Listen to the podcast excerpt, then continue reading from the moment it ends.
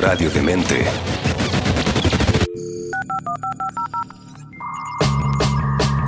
El primer podcast hacker de Chile. Y uno de los primeros de Latinoamérica. Gabriel Bergel nuevamente abre los accesos para que dialoguemos, Compartamos y descubramos más. sobre ciberseguridad Esto es 8.8 en radiodemente.cl. 8.8 es auspiciado por Movistar Empresas. Transformemos los cambios en oportunidades.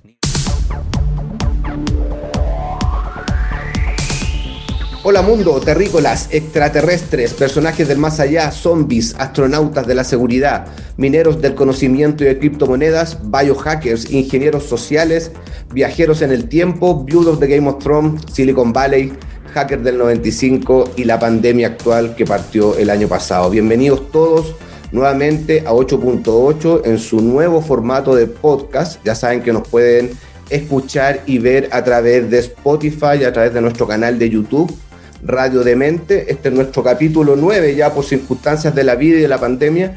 Y como ustedes pueden ver, no estoy solo, voy a ir inmediatamente con mi invitado, pero quiero recordarles algo. Hay un momento que puede cambiarlo todo, es una luz de inspiración que te ayuda a tomar una decisión importante, a atreverte a mucho más. Ese momento se llama Momento OK. Aprovecha el tuyo con todo el apoyo de Movistar Empresas y transforma los cambios en oportunidades. OK.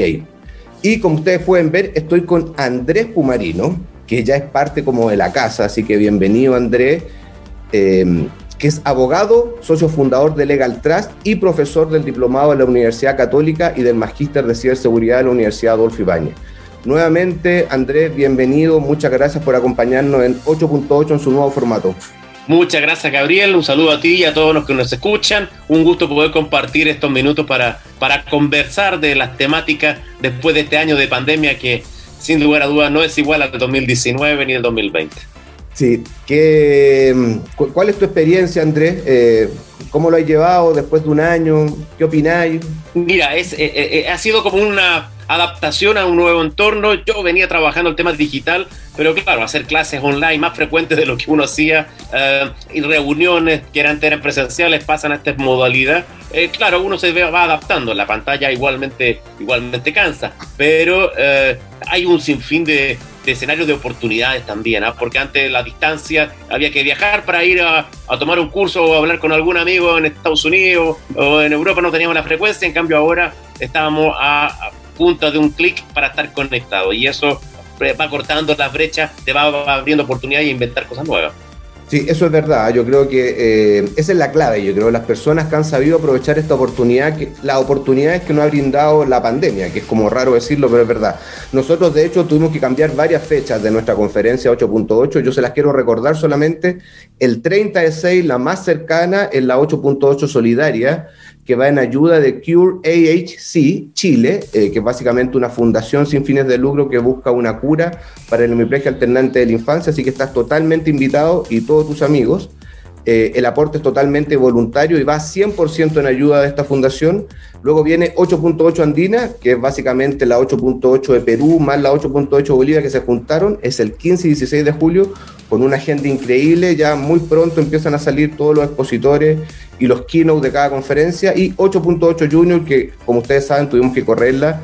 Le vamos a hacer ahora en junio, pero se nos unió la Fundación Nativos Digitales y la verdad es que vamos, esperamos tener asistencia de todos los colegios de Chile y 8.8 Las Vegas, eh, que va a ser el 7 de agosto, justo ese sábado de la semana de DEFCON, y estamos viendo que ojalá pueda ser presencial. ¿Qué pensáis tú, Andrés? ¿Se podrá hacer algo presencial? Supuestamente DEFCON va a presencial este año en Las Vegas. Sí, yo creo que Estados Unidos tiene ya una línea de ir a- a- abriéndose, eh, tienen una política que les ha ido permitiendo ya de- decisional a nivel de varios estados federales, así que hay varios estados que ya han estado abriendo. No me extrañaría que eh, Las Vegas esté abriendo prontamente, así que eh, es acá en Chile donde todavía teníamos algún tema pendiente Sí. no logramos repuntar Oye, eh, quería partir haciéndote una consulta relacionada justamente a todo este tema más legal y todo el tema eh, más de regulación, etcétera, justamente con, una, con un anuncio que hizo hace muy poco el presidente sobre la nueva Agencia Nacional de Ciberseguridad. ¿Qué opina Andrés? Bueno, acá hay un tema. Chile tiene que tener una institucionalidad. Eh, ya no podemos seguir operando a, nivel parche con eh, asesores con eh, personas que están fuera dentro de la estructura del Estado, con la imposibilidad de empezar a requerirle a otro eh, organismo, recuerden el derecho público que, que, regula nuestro Estado, yo puedo hacer aquello que la ley me permite, y si no está en la ley, no tengo muchas facultades, no tengo presupuesto, ya estoy en el contexto de las voluntades para poder lograr algo. En cambio, institucionalizando los objetivos desde el punto de vista de una agencia o alguien que se haga responsable, alguien que le pidamos accountability, a una organización que tenga la capacidad de eh, generar propuestas, ajustándose también al seguimiento de la política nacional de ciberseguridad, es fundamental. Alguien tiene que estar haciendo seguimiento. Si no se puede medir, no se puede gestionar nada. Y claro. más aún, si no gestiono, se degrada. Entonces, eh, tenemos que estar con alguien que haga de cabeza, no simplemente estar sujeto al asesor del momento, ni tampoco al gobierno de turno. Requiere una institucionalidad, porque hoy, si queremos avanzar en la economía del siglo XXI, los datos, la seguridad, es la base para poder desarrollarnos como país, apostando a esto, más que apostar a recursos naturales. Tenemos que apostar también a la, a la creación de nuevos empleos tecnológicos, de nuevas oportunidades laborales. Claro, y tú crees, porque acá queda súper claro que esto sería como un, una institución, por así decirlo, quizá una división de algún ministerio eh, del sector público, que velaría en teoría por todo lo que tiene que ver con el sector público, el sector gubernamental, etcétera. ¿Debiera existir también algo similar en el mundo privado y que entre ellos dos se coordinaran y conversaran? ¿Cuál es tu opinión al respecto? Bueno, en el caso del sector público, esto sería parte del Ministerio del Interior, estaría la división de eh, esta agencia, estaría dentro del ámbito de la seguridad pública. Eh, esa es la propuesta. Ahora, en el sector privado es un tema porque efectivamente hay que coordinar a distintos actores, la academia, las empresas y también a organizaciones mm, a nivel de, de asociaciones gremiales que fundamentalmente están liderando o que quieran enfrentar este tema. Yo creo que todavía nos queda una brecha por generar ese espacio. No existe alguien que esté encabezando o haga cabeza. Por eso una agencia tiene que sentar a los actores que realmente interesa. Empresas tecnológicas, apuestas también al sector eh, vinculado al sector productivo, que están usando, empleando la tecnología y por lo tanto estas áreas tienen que sentarse. Es difícil a veces poder decir, no, va a haber un órgano que va a coordinar eh, para el sector privado. Es más, más complejo. Lo que hay que hacer es que tiene que haber un actor que invite, siente en la mesa, no estemos sujetos a un asesor de, turno, sino que estemos sujetos a una institucionalidad. Eso ha operado inclusive a través, en otros sectores y que ha permitido que las partes eh, afectadas, que puedan tener intereses, que puedan tener también preocupación de la materia, bueno, puedan canalizar sus propuestas, sus acciones a esta agencia a nivel de ciberseguridad y si esta misma agencia va a sentar en la mesa a los actores que más representan, puede ser por niveles productivos, asociaciones gremiales, eh, la academia y por lo tanto sobre eso va creando un staff de personas que vaya eh, transmitiendo las urgencias, los requerimientos, los problemas que también se presentan en este contexto. Porque hoy tenemos una dispersión regulatoria que realmente es un dolor de cabeza muchas veces, tanto para el regulador, para nuestros tribunales, como también para eh, las mismas empresas. Sí, oye, y esto es súper eh, positivo para nosotros porque demuestra todo nuestro avance en la materia. Yo entiendo que es como una algo pionero también dentro de Sudamérica. Entiendo que todavía no hay ninguna agencia nacional de ciberseguridad similar en otro país. No, en América Latina en este minuto no tengo conocimiento eh, que, que, que, tengamos. Hay algunos organismos en Colombia. Eh, estuve esta semana en un curso con gente de Colombia, en que hay un, comando conjunto que está trabajando tanto Fuerza Armada, sector público, tienen una estructura de políticas y procedimientos eh, que ellos han desarrollado y están perfeccionando ciertas organizaciones um, al nivel interno, eh, particularmente partiendo bueno, por el contexto que vivió Colombia en su minuto, por el tema de la ciberseguridad, ciberdefensa, pasando sí. también ahora al entorno de la, ciber, de la ciberseguridad. Eh, pero aparte de eso, eh, no hay, digamos, una agencia especializada. que Brasil tiene algo también al respecto. ¿entiendes? Brasil tiene a nivel de la Fuerza Armada. Eh, Brasil, incluso, imagínate, está recién implementando su ley de protección de datos que entra en vigencia ahora en agosto. Entonces, entra en operación en agosto, full. Eh, el año pasado fue aprobada, pero las multas entran en, en, y el Consejo para, para Protección de Datos comienza a operar a partir de agosto de este año. Entonces, eh, efectivamente Chile está eh, tratando de emular el modelo como los americanos tienen una agencia para todo, porque tienen el Homeland, que es como el Ministerio del Interior, tienen una agencia de inteligencia, una agencia de ciberdefensa, de infraestructura crítica, tienen una agencia de infraestructura crítica. Entonces, hay distintas especializaciones. Europa tiene otra mirada,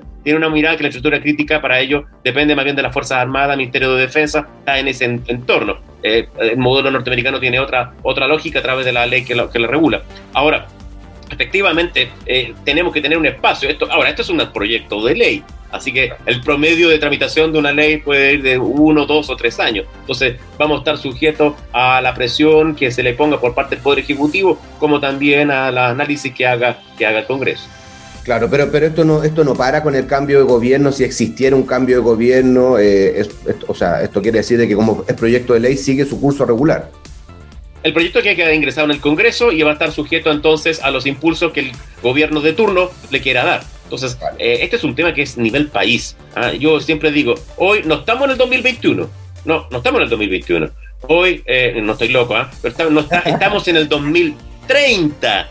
¿Y por qué digo que estamos en 2030? Porque los indicadores de comercio electrónico, los indicadores del uso de videollamadas, las métricas a nivel del teletrabajo, las métricas del comercio electrónico nos llevan entonces a cifras que se esperaban a esta fecha, 2030. y eso ha acelerado los procesos de conectividad. Es verdad, es increíble todo lo que hemos avanzado en todos estos temas digitales, etcétera. Oye, pero volviendo al tema legislatorio, eh, ¿cuál es nuestra situación como país respecto a regulaciones sectoriales, por ejemplo?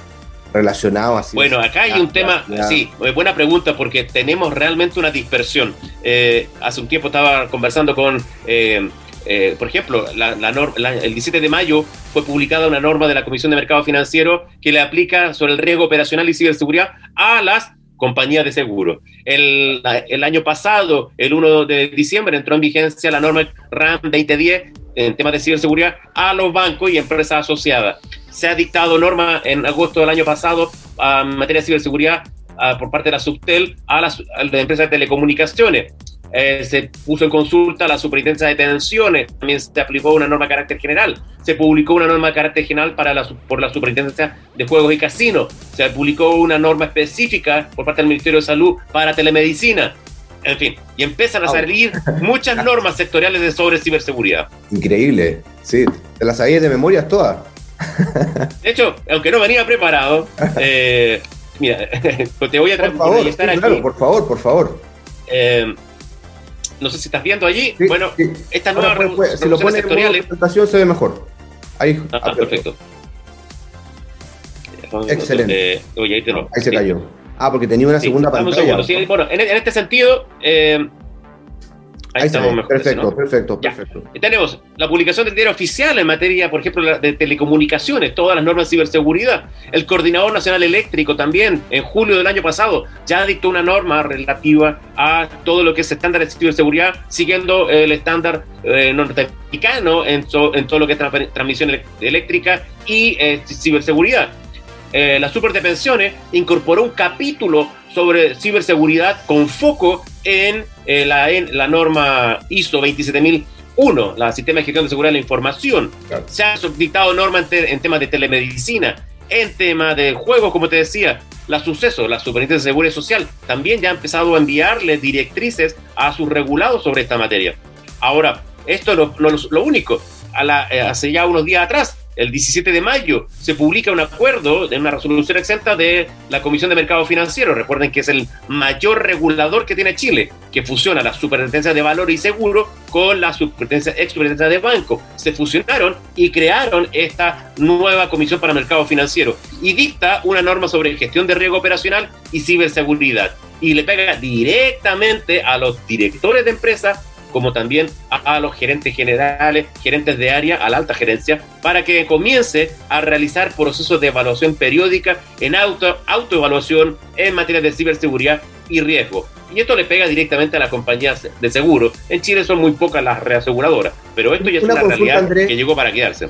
Sí, una consulta. Esto, la primera lectura que yo hago es que es súper bueno, ¿no? Que tengamos tantas. Pero por supuesto, mira. Que empecemos a tener. Sí, por ejemplo, botón de muestra Sí, por ejemplo, botón demuestra que es la última. Eh, a esto le pega a, los señores que se asientan en el directorio, entonces hay que comenzar a operativizar, hay que rendir cuentas, tenemos que autoevaluarnos, tenemos que tenemos plazo, en este caso lo que le pega a las compañías de seguro, tenemos que tener herramientas de diagnóstico, tenemos que capacitar los focos, son ocho focos que sacó esta norma, desde la estrategia, el marco de ciberseguridad, el gobierno de la ciberseguridad, la evaluación del riesgo, monitoreo, las respuestas que se dan en tiempo de eh, requerimiento del regulador o de incidentes, recuperación de incidentes, intercambio de información y lo más importante, el factor humano, el aprendizaje continuo, la capacitación a los equipos. ¿Cómo se hace? ¿Cada cuánto tiempo? Estas son exigencias que el regulador se lo viene a pedir a las empresas y ya no queda simplemente al arbitrio decisional de la empresa. Hay que hacerlo y hay que formar a las personas.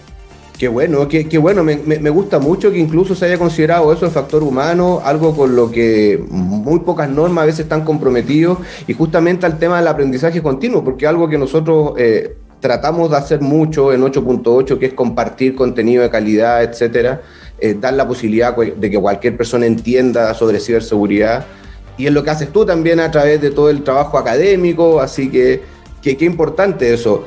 Eh, ahora, bueno, vienen las exigencias. ¿Realmente estas son normativas nuevas? Eh, ¿qué, ¿qué, deberíamos esperar? ¿Que realmente en un tiempo acá corto veamos quizás algunas multas, ese tipo de cosas? Bueno, son facultades que tienen los reguladores de llegar a cursar multas. Lo que pasa es que hay que establecer un periodo de marcha blanca. Vale. No podemos pensar que todos estaban preparados y por lo tanto nos lleva a que tenemos que adecuarnos a un contexto de preparación. De hecho, en el caso de las compañías de seguro, en el caso también de la banca, se dio un plazo por parte del regulador para que se preparen en algunos casos eh, hasta diciembre de este año, el caso de los seguros, otros ha dado dentro del primer semestre, pero el regulador va a ir obviamente acrecentando su nivel de exigencia.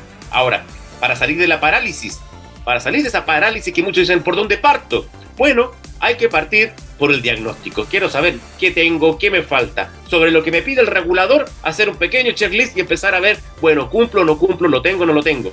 Pero no basta eso. Ahora tengo que ver que si lo tengo, es, se hace carne, se vive en el día a día, forma parte de la cultura de la organización, porque el gran problema que tienen las empresas en Chile es que tenemos la política, pero no es parte de la realidad. Entonces, claro. generar un cambio cultural, cualquier ámbito de la vida, no es cosa de un mes, de un semestre, no, demuestra lo menos un año hacer claro. ese cambio. Y por eso es muy importante que las organizaciones vayan paso a paso implementando. Es, es verdad que un oficial de seguridad le va a costar. ¿Cómo implementa esto?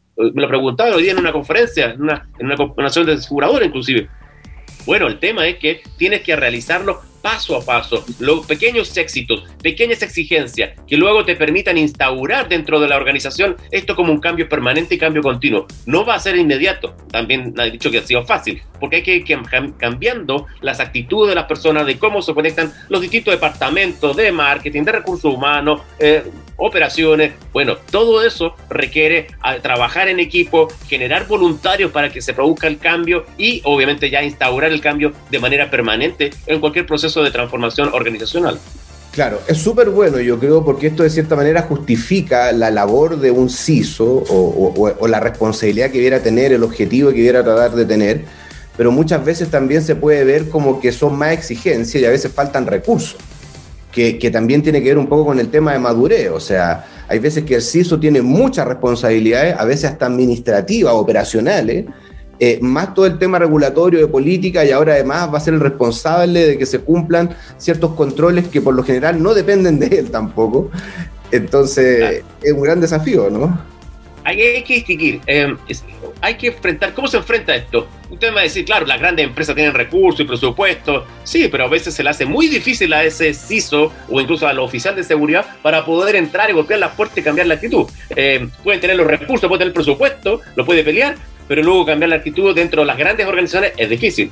Eh, por, eh, por, otro lado, las pequeñas y medianas empresas en Chile, ¿cómo lo vamos a implementar? No tenemos presupuesto, pero hay que ser estratégicos. Si, eh, muchas de estas exigencias no son desde un punto de vista eh, que ponen en juego tu estrategia de negocio, ni vas a revelar mucha información, sino que podrían trabajar colaborativamente pequeñas, medianas empresas se aunan y puedan, por lo tanto, pedir, subcontratar un servicio de externalización a través de un trabajo también colaborativo. Las asociaciones gremiales debían impulsar esta manera. Y no estoy inventándolo yo. Esto ya está ocurriendo en Inglaterra, donde en las líneas de compliance las empresas y grandes bancos se unen y externalizan ese servicio con una sola empresa que les haga el mismo servicio que lo va a repetir para el banco A, B o C. Entonces, hay que ser estratégico y ver desde el punto de vista de cómo poder colaborar, evitar la la competencia y competir, es decir, colaborar competitivamente, que nos permita mejorar nuestros estándares, trabajar sobre estándares de la industria y qué mejor que a lo mejor para la pequeña y mediana empresa que no tienen la capacidad de recurrir, porque no tienen el presupuesto o los recursos o la gente especializada, trabajar inventar un proceso de licitación, estoy inventando, eh, para poder llamar a especialistas que los puedan apoyar a poder mejorar su proceso. Claro, no, definitivamente, claro, esto tiene que ser paso a paso, muchas veces todo este tema de certificaciones o regulaciones se hacen a la fuerza y yo creo que eso es lo peor que podemos hacer, porque en definitiva eso se demuestra muy rápidamente que no servía. Em, pero bueno, vamos avanzando, yo creo eso es importante. Ahora, ¿qué pasa con las otras leyes más antiguas que venimos discutiendo y esperando? ¿Te acuerdas que el año pasado tuvimos un panel también sobre la nueva ley de delito informático y todos los cambios que venían? ¿En qué, en qué estado estamos en este momento, Andrés? en relación a la ley de delito informático, está en tercer trámite constitucional. Esto se produce ya una vez aprobado en la Cámara de Diputados, una vez aprobado en el Senado. Si hay alguna diferencia en un artículo, bueno, se tienen que poner de acuerdo respecto a ese artículo, se zanja se vota y se termina. La ley está a punto de ser aprobada. Hay que zanjar todas las diferencias que hay respecto de interpretaciones de algunos artículos para que luego este se pase por Ejecutivo y aprobado por el Congreso, obviamente, proceda a publicarse. Estamos ahí, ya prácticamente llegando a la meta. Eh, lo que hay que hacer, obviamente, va a ser acelerar ese proceso para que la ley se apure. lo mismo ocurre en materia de protección de datos, que estuvo detenido algún tiempo. En tu experiencia, André, ¿qué deberíamos esperar respecto a esa ley? ¿Qué piensas tú? ¿Cuándo debiera, deberíamos tener? No, yo creo que antes de, yo confío que antes de diciembre de este año ya esa ley entre en vigencia. Eso va a traer un conjunto de obligaciones. Entonces también va a haber una, no va a haber una marcha blanca porque esa ley no tiene plazo de implementación, sino que dice que va a ser a entrada publicada, entra en vigencia. Por ejemplo, en materia de los delitos eh, informáticos, la responsabilidad penal de las personas jurídicas se van a tener que incorporar dentro de los delitos PAS. Así que ya hay que empezar a mirar. Eh, em, hay muchos colegas que actúan de manera reactiva. Tenemos que ser proactivos. Hay que ver el proyecto, ver cuáles son los artículos, incorporan más figuras delictivas en el ámbito informático que no estaban en la ley anterior y que por lo tanto modernizan la figura y hay que empezar a ver, bueno, las brechas que pueden tener las empresas en estas materias según las áreas que le corresponde o le puede impactar. Pero yo creo que noviembre, diciembre de este año debiera ser ley, me estoy comprometiendo, pero no es algo que me responsabilidad, pero, pero creo que debiera ser, debiera ser ley antes de ese periodo, le queda muy poco, muy poco. Y respecto a la otra, la de protección de datos personales. Ahí estamos más retrasados, ahí... Eh, desde enero de este año se le ha puesto impulso al proyecto de ley, se le ha retirado la urgencia, ha habido una suerte como de, eh, presión, ha, habido también algún requerimiento por parte del Consejo para la Transparencia. Eh, no, ahí tenemos todavía, está recién en primer trámite en el Senado, falta muy poco para que termine en el Senado, pero nos queda todavía la Cámara de Diputados. Eh, y si hay diferencia entre diputado de Cámara y la del Senado, podríamos dar una a un tercer trámite constitucional. Ahí podemos decir, más de un año es lo que está faltando. Si no se ponen las, pilas. Las pilas. Y, ahí nos dejan, eh, ojo, nos dejan una situación muy complicada. Ecuador, la semana antepasada, publicó ya su ley de protección de datos personales adecuándose al reglamento europeo. Con lo cual, eh, Argentina, Uruguay, Perú, Colombia, ahora Ecuador, también Brasil, y en el, sistema que queda, bueno, Chile y Venezuela. Entonces, los que no han actualizado sus normas. Claro, sí. Bueno, nos ponen ahí un poco de presión, pero yo creo que es bueno. O sea, se nota que vamos avanzando. A mí siempre me preguntan, y te traspaso la pregunta a ti, ¿cuál es el nivel de Chile en ciberseguridad? Eh, a ver, no, en el informe que se publica por parte de Oxford, eh, junto a la Organización de Estado Americano, la OEA, se hace todo, cada cuatro años se hace un, informe.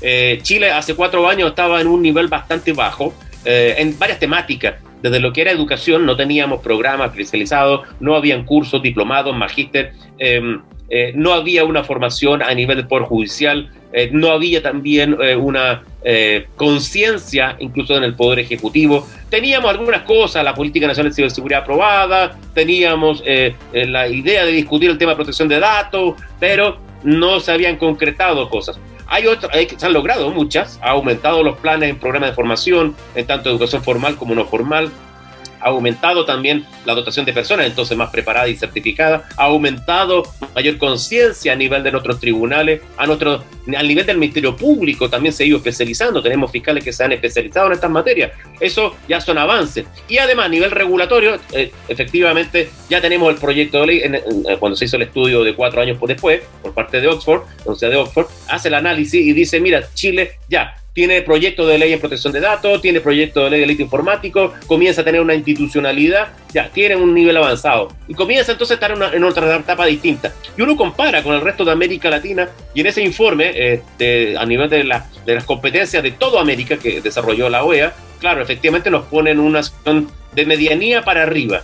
Eh, mejoramos ostensiblemente en relación a los últimos cuatro años, eh, porque efectivamente en el último, en el, último informe anterior estaban clarificadas nuestras debilidades, pero nos falta darle una institucionalidad. Seguimos como maestros pintando por aquí, pintando por allá, pero no le damos un marco global. Y eso apunta un poco a este proyecto de ley que esperemos que, que pueda prosperar y continúe con la administración del próximo año.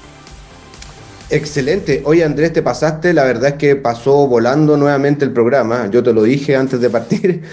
Eh, estuve conversando con Andrés Pumarino, quien es abogado, socio fundador de Legal Trust y profesor del diplomado de la Universidad Católica y del magíster de ciberseguridad de la Universidad Adolfo Ibáñez. Y muchas gracias por compartir con nosotros este momento. Fue súper interesante, de verdad pasó volando. Y tú sabes, pues ya eres como parte de la casa de 8.8, así que te volvemos a invitar en un próximo programa, ¿te parece o no? Cuando tú quieras, Gabriel, a tu disposición. Y muchas gracias a ti y a todos los que nos escuchan por estos temas tan interesantes. Muchas gracias. Yo para despedirme, ustedes saben, los quiero solamente, eh, les quiero solamente volver a recordar que se viene 8.8 Solidaria el 30 de junio. Vamos en ayuda de la Fundación Cure AHC Chile, que busca una cura para el hemiplegia alternante de la infancia. Todas nuestras redes son arroba radio de mente CL. Y estamos en Instagram, en YouTube, en Facebook, en Twitter en Spotify y en nuestro canal de YouTube también. Así que, oye Andrés, antes de despedirme también, si te gustaría alguna canción, nosotros tenemos un playlist también y la podemos sumar, así que, ¿se te ocurre alguna que quieras sumar? La sí, ACDC, Thundertrack. Listo, sumamos ACDC Thundertrack y yo también voy a subir una de Escape, que es un grupo español de ska que me gusta mucho, que se llama justamente Pandemia. Así que muchas gracias nuevamente Andrés y nos vemos en un siguiente programa. Nos vemos, gracias. Gracias, chao. Chao.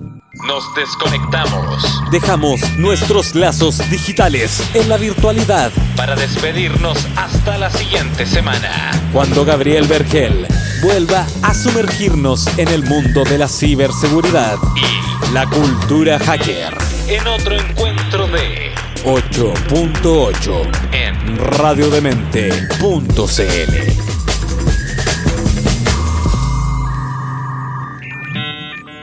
8.8 fue auspiciado por Movistar Empresas. Transformemos los cambios en oportunidades.